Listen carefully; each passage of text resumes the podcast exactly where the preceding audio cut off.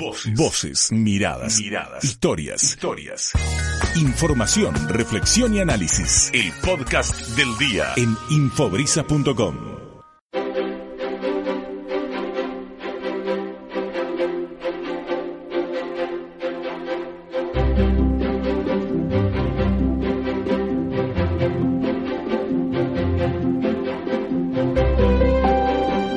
alegría tener la posibilidad de encontrarnos con amigos argentinos por el mundo a la distancia y tenemos recortes de historias del mundo que vienen a Mar del Plata. Tenemos la posibilidad de recibir nosotros el arte del Festival Internacional de Cine y sus protagonistas y tenemos el honor hoy de contar con la presencia de una de las invitadas especiales que tiene una historia muy particular. Por supuesto que ella es eh, cineasta, documentalista, periodista, y mm, su presencia en Mar del Plata es muy especial porque mm, ella vino a presentar una película que habla de su propia historia. Y muchos dicen que es una cineasta argentino-alemana. Yo diría que es argentina, que vive en Alemania hace muchos años, porque ella dice que cuando habla de mi país, habla de Argentina. Y está acá en Mar del Plata. Janine Meratfeld, qué gusto tenerte en este programa y, poder ahondar sobre tu historia para entender además como una mujer que nació en Argentina y que tiene sus antepasados en distintos orígenes y distintos países, de eso va la película Una mujer, y que también tiene tanto vínculo con eh, lo que es la identidad de Argentina e incluso con visitas y veranos en Mar del Plata y en Miramar. Eh, por eso hoy vamos a charlar con ella y es un gusto que estés aquí en este programa. Bienvenida. Muchas gracias. El gusto es mío. Eh, pero no es mi historia. Ahí te equivocas. Es la historia de mucha gente y también mi historia. Es una película radicalmente personal, pero no autobiográfica, porque lo que hago yo es contar a través de la historia de varios personajes, entre ellos mi madre, mi hermana, mi padre, etcétera, y muchos otros, eh, contar lo que quiere decir el exilio, lo que quiere decir la emigración y sobre todo lo que quiere decir ser mujer. Y ser mujer en un momento histórico difícil, ser mujer en un momento en que eh, también es dejada y no sabe eh, protegerse y no sabe pelear, no sabe usar su poder de ser humano para, para salir del embrollo en el que se metió. Entonces, eh, tiene que ver con todas esas cosas y tiene que ver sobre todo cómo recordamos, cómo recordamos y cómo hacemos, cómo construimos nuestra identidad a través de la memoria y de la historia nuestra y de los que estaban antes. Eh, es una historia que tiene que ver con exilios, emigraciones, eh, muy definidas en este caso, pero también podrían ser otras historias de exilio y de emigración. Eh, como sabéis, hay hoy por hoy millones de gente emigrando de sus países porque tienen que irse, porque no pueden seguir viviendo en el lugar en el que nacieron. Eh, acá empieza la historia de una manera parecida, pero es otra época y son otras las situaciones. Así que bueno, eh, en realidad es una película muy emocional que habla de sentimientos y que quiere decir justamente recordar y cuánto la memoria hace a nuestra identidad. Imagino que debe ser muy fuerte para vos estar en Mar del Plata, en Argentina, en estos días frenéticos del festival, después de estar viviendo tantos años en Europa, en Alemania. Y bueno, el hecho de ser la, presidenta de la Academia de Arte de Berlín como primera mujer en esa posición eh, también es un motivo de, orgullo para el cine argentino de alguna manera, eh, como mujer y como argentina. ¿Y mm, qué sentiste en estos días retornando a tu país y mostrar la historia de tu familia y de alguna manera quedar al, desnudo en los sentimientos más profundos, tal vez. ¿Cómo fue e, ese sentimiento movilizante de volver a la Argentina y mostrar esa historia? En realidad ya lo describiste, es muy movilizante.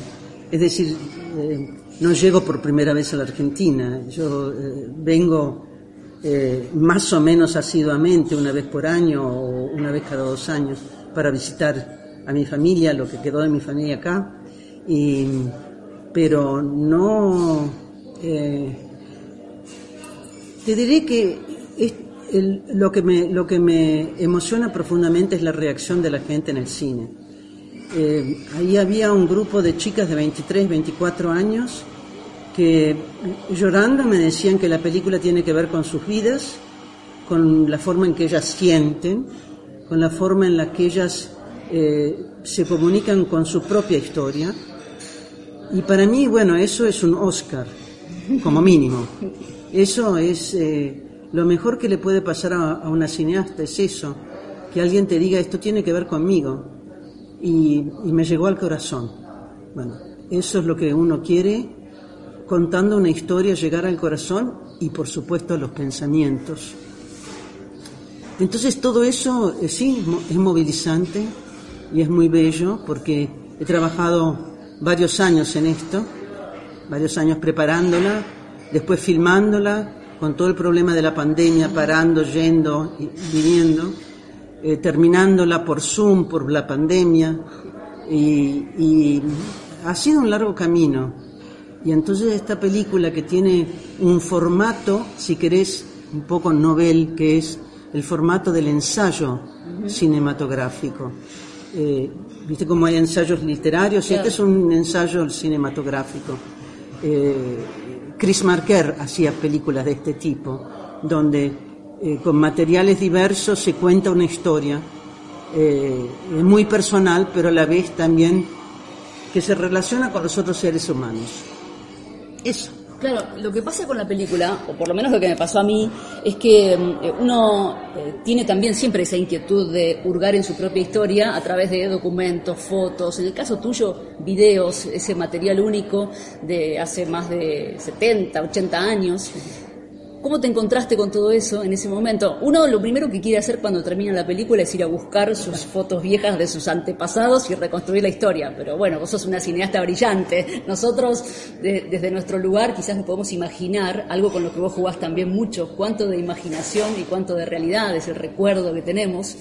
¿Cómo descubriste vos que tenías material para hacer esta historia a través de fotos, documentos y videos que es el material más valioso. No, videos no son, son películas. Esto lo que yo encontré, película en 8 milímetros. Es una película muy... Eh, eh, que se puede romper muy fácilmente, ¿no?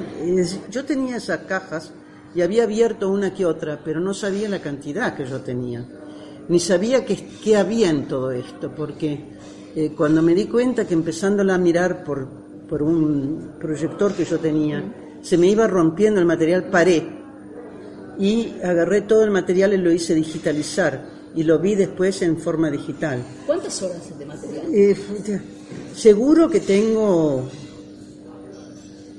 más de 50 horas, pero no hice digitalizar todo, hice digitalizar lo que me pareció que era necesario. Y, después lo, lo, fuimos eligiendo, lo que íbamos a usar. Y después, bueno, miles y miles de fotos, eh, de fotos eh, de álbumes, eh, de papeles y todo, de, libros y todo eso lo, lo fui estudiando y fui anotando que en qué momento íbamos a tratar qué historia. Es un trabajo de preparación bastante fuerte. Y después durante, durante la película, bueno, yo iba con mi, mi mi bolsa llena de fotos a todos lados, en su momento las sacaba y las ponía en algún lado o las tenía en la mano para que se cuente la historia. y hay que estar preparado emocionalmente para ponerse a buscar y saber que tal vez va a encontrar algo que te puede cambiar la vida y tu propia historia. Un documento, un texto. Sí, no, yo conocía la historia. La historia la conocía de memoria, la viví. Es decir, la historia no me aportó cosas nuevas había imágenes nuevas que yo no conocía. Por ejemplo, la imagen de Ruth y Malú juntas, que yo nunca me imaginé que existía eso. Eh, pero, eh, es decir, de las dos contrayentes, ¿no? De las dos mujeres que peleaban por el mismo hombre. Entonces, eso, yo no sabía que eso existía, pero, pero la historia la conocía ya de rato. ¿Y qué recordás, Janine, de ese momento en el que te fuiste de Argentina? Cuando pensás ese clic que hace una persona para decir, me lanzo al mundo. Complejo, no se puede contar así. Cada uno tiene, cada persona joven tiene un momento en que dice yo me tengo que ir de casa, ¿no? Y para una mujer de 18, 19 años no es fácil. No era fácil en esa época, pero eh, yo creo que uno tiene que volar en cierto momento, salir, salir del nido y probar sus alas. Y yo sentía que yo me tenía que ir y tenía que eh, empezar algo de nuevo. Y por casualidad conocí a un grupo de gente que venía de Alemania, de esta escuela de diseño donde estaba la escuela de cine de Alexander Kluge, y me contaron de esta escuela y, me pareció muy interesante porque era una fundación eh, de Sophie Scholl. Sophie Scholl fue una de las chicas que, que eh, hizo la resistencia contra Hitler. Entonces, y la mataron. Eh, entonces, es decir, era, era un lugar muy especial en el que no es la Alemania normal, sino una Alemania muy dedicada a, pensar lo que fue el pasado y a no olvidar. Entonces yo dije, bueno, este me parece un lugar fantástico y me conseguí una beca y me fui. Eh, ahora suena fácil decir eso, fue un largo camino, un largo camino también eh, convencerlo a mi padre que yo me iba a Alemania y y después, bueno, separarme de mi madre, en fin, todo eso no, no fue fácil. Justamente el hecho de emigrar en esa época también para, para vos era diferente por el hecho de que ya tenías una historia familiar de migración.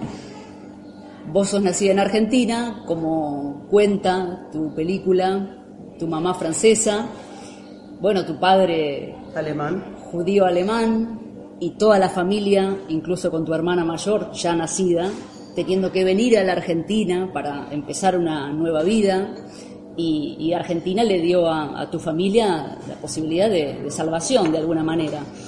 El hecho de eh, emigrar a Alemania en ese momento era empezar sin nada, pero de alguna manera con alguna referencia familiar o tuviste que empezar de cero?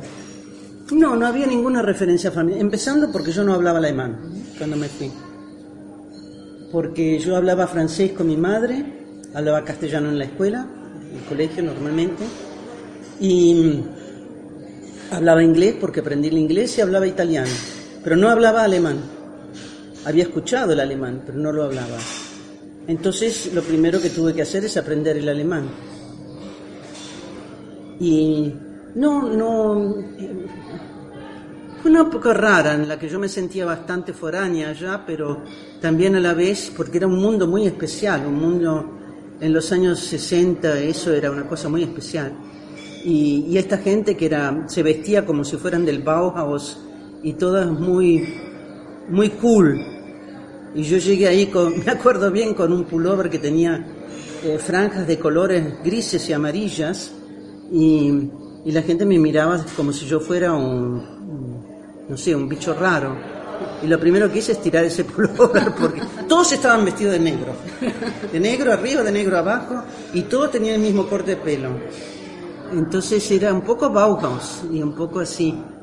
Y, y me costó adaptarme y me costó aprender el idioma y me costó comprender qué estaba haciendo yo allí. Pero poco a poco me fui integrando y fui comprendiendo y tuve la oportunidad de, estudiar cine con, gente fantástica. Alexander Kluge es uno de los grandes pensadores del cine europeo y sí.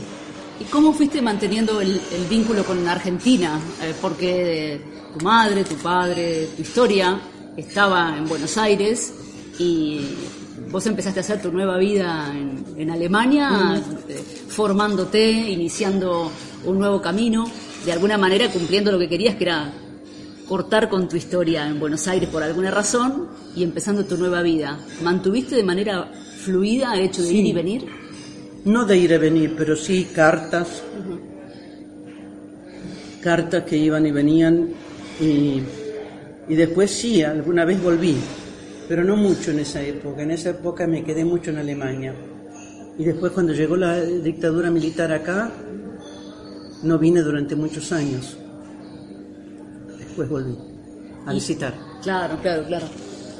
Me imagino que mm, durante tantos años en, Alemania, trabajando, eh, viviendo, involucrándote en la sociedad y eh, ya mimetizándote de alguna manera, ¿no? En, en, lo cotidiano, son muchos años, décadas.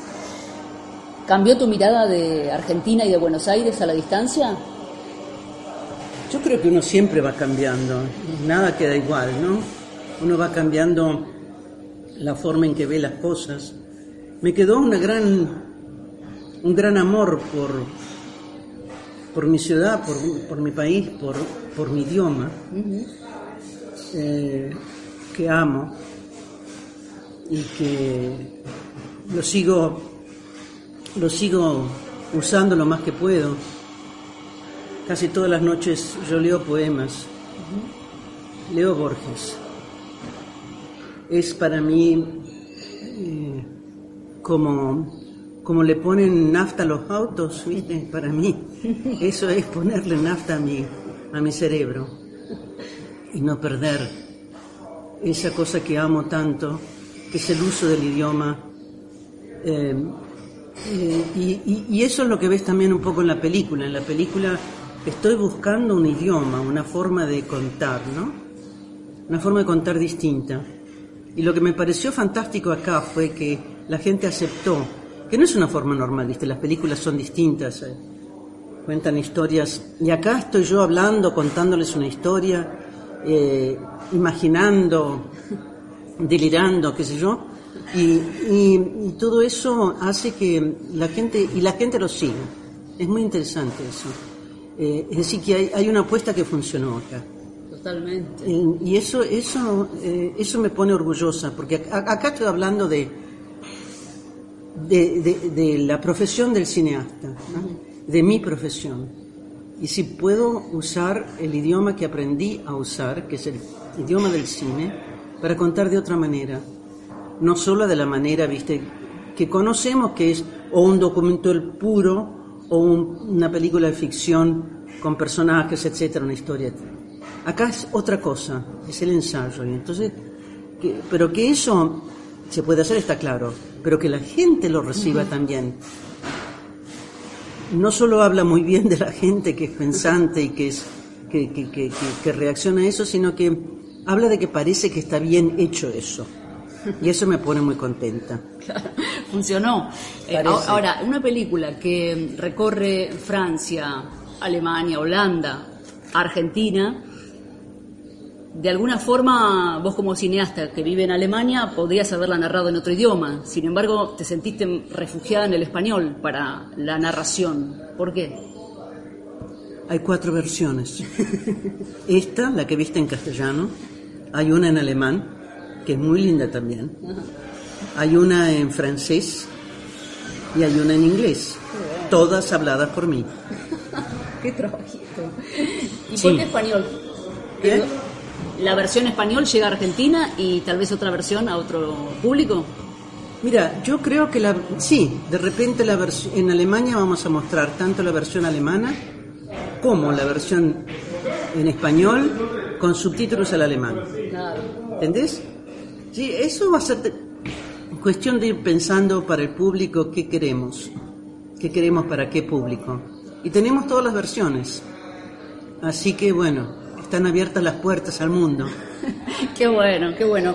Eh, me gustaría que, para la, gente que siempre nos escucha los domingos y, que eh, siempre aprende de las historias de inmigrantes, eh, creo que todos tenemos una, una historia detrás que mm, tiene que ver con los antepasados que vinieron de los barcos abuelos, bisabuelos, y mm, esa historia merece ser descubierta, pero a veces no tenemos los elementos, las herramientas. Eh, en tu caso tenías un material valiosísimo para poder reconstruir la historia o por lo menos narrar lo que, lo que creías que era la historia, más allá de lo que se pueda imaginar o creer que uno recuerda.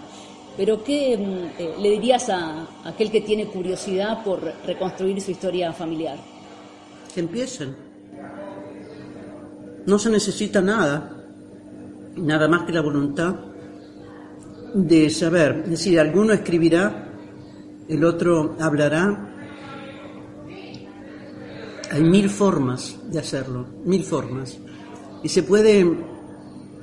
Lo que sí ah, tiene que haber un, deseo de, de hacerlo grande porque es trabajo arduo. Hay que tomarse mucho tiempo, hay que tener mucha paciencia consigo mismo y con los materiales. Es decir que, eh, pero el que tiene esa paciencia, el que tiene las ganas de hacerlo, o la que tiene hacer, eh, ganas de hacerlo, eh, es cuestión de encontrar el, el, propio idioma, el propio tono, la, la propia forma de contar. Porque también te digo, una historia de vida se puede contar también simplemente contándola así, con la voz. Y lo que pasa es que acá en esta película se trata de otras cosas, se trata también de cómo la memoria se puede envasar o la memoria puede anquilosarse o cómo, eh, cómo se ven las cosas a través de la historia. Entonces hay toda una búsqueda también de, de identidad histórica acá, que, que va más allá de solo la historia personal contada. No, no es esa la película. Eh, la película no es solo una historia personal de varias personas, sino que es también una reflexión sobre cómo recordamos y por qué recordamos como recordamos. Y qué hace eso a nuestra identidad. De qué manera eso eh, nos influencia en nuestra identidad. Es decir, que va un poco más allá de solo ser una historia de vida. Sí, tal cual. Eh, Janine, te quiero preguntar para eh, de alguna forma concluir con, la charla y mm, más allá de eso, yo vi la película, conozco la historia ahora gracias a, tu mirada a través de, la película, pero mm, para quienes están escuchando y, y quieren saber de tu historia, imagino que vos antes de encontrarte con todo ese material tenías una historia ya en tu mente de lo que era la vida de Malú, tu mamá francesa, y Carlos, tu papá, alemán con papeles argentinos. A grandes rasgos, vos de chiquita, ¿qué sabías? Que tu mamá había venido de Francia, que huyó con tu papá en familia para empezar una nueva vida en Argentina. Eh, ¿Tenías esos retazos sueltos como para empezar con la historia de fondo? Sí, tenía no solo retazos sueltos, tenía toda la historia. Ya se había hablado la historia, yo conocía la historia. No era ese el problema, yo no venía a descubrir nada nuevo en realidad. Eh, alguna que otra foto, alguno que otro material, como te conté, que no había visto antes y que me abrían nuevas puertas, pero no, la historia la conocía. La conocía contada por, por mi padre, la conocía contada por mi madre, etcétera pero había otra cosa, como te digo, acá se trataba de contar algo también sobre la memoria colectiva, algo también sobre lo que quiere decir memoria y qué se hace con eso. Y entonces ahí entramos en un campo más político, más social, porque cuando hablo de memoria hablo también de cómo recordamos los desaparecidos, de cómo recordamos lo que ya no están. Y bueno, eh, es decir, que hay, un momento ahí eh, político que a mí me importa mucho bueno, por último te pregunto, eh, ¿cómo eh, sentís que esa parte tuya argentina, de los 18, 19 años que, viviste acá, es tan fuerte después de tantos años en Alemania? Y si de alguna manera te sentís reflejada en Malú, tu madre, que vino de Francia, que estuvo en Holanda, que dejó Europa y que también tuvo que hacerse su camino en Buenos Aires siendo extranjera. ¿Encontraste una similitud en tu camino y en el de ella? No, es otra época, es otra situación. Yo pude elegir mi camino de una manera totalmente distinta y, no, no hay una, ahí no veo un paralelismo. Eh, es decir, esta pregunta también de alguna manera eh, dice que, eh, que de eso se trata, pero de eso no se trata en la película. En la película se trata de una memoria más general, de una memoria que tenemos todos. Se trata de lo que recordamos y de lo que olvidamos. y, de lo que recordamos, cómo hace eso a que nosotros seamos las que somos. Entonces, repito, es algo más social, es algo más político, no es una cosa solamente personal. Entendido, clarísimo. Y mm, bueno, gracias por haber venido a presentarla en Mar del Plata, porque es un significado muy grande que, sea en Argentina, que se vean imágenes de la costa que pueden ser Miramar, uno imagina, ¿por qué no?, que puede ser Mar del Plata. Eh, creo que eh, es, bueno y valioso que, la gente de Mar del Plata y de Argentina eh, sepa de, tu historia, más allá de tu trayectoria y, el respeto y el prestigio ganado en el mundo del cine. Ayer, por ejemplo, en el cine había gente que compró la entrada y que no sabía con qué se iba a encontrar y se maravilló con la historia. Entonces, bueno, también desde nuestro programa, la idea es que se, vea, se conozca y, bueno, a partir de ahora seas para mucha gente eh, una eh, cineasta a la que van a buscar y, van a recurrir de acuerdo a lo que vos nos contaste y a, la historia que compartiste con nosotros. Así que te agradezco mucho. Gracias a vos y gracias por, por el amor por este cine maravilloso y gracias por haber podido vivir juntas este festival, estar juntos de vuelta en el cine, un lujo maravilloso.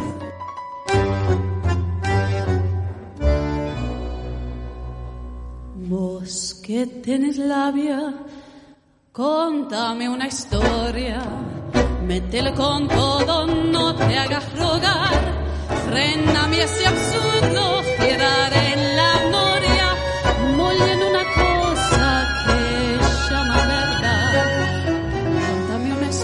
distinta de todas, un lindo balurdo que invite a soñar, quítame esta mufa de verme por dentro. Y ese olor a muerte de mi soledad. Contame una historia. Mentime al oído la fábula dulce de un mundo querido, soñado y mejor. Abrimos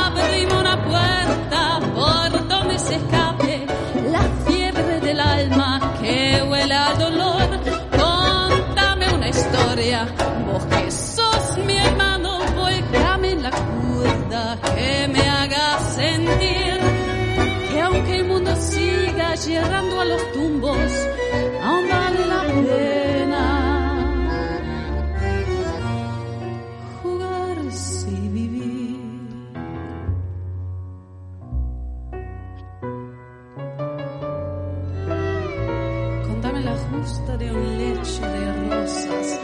Estoy tan cansada de andar por andar. Contame una historia con gusto otra cosa.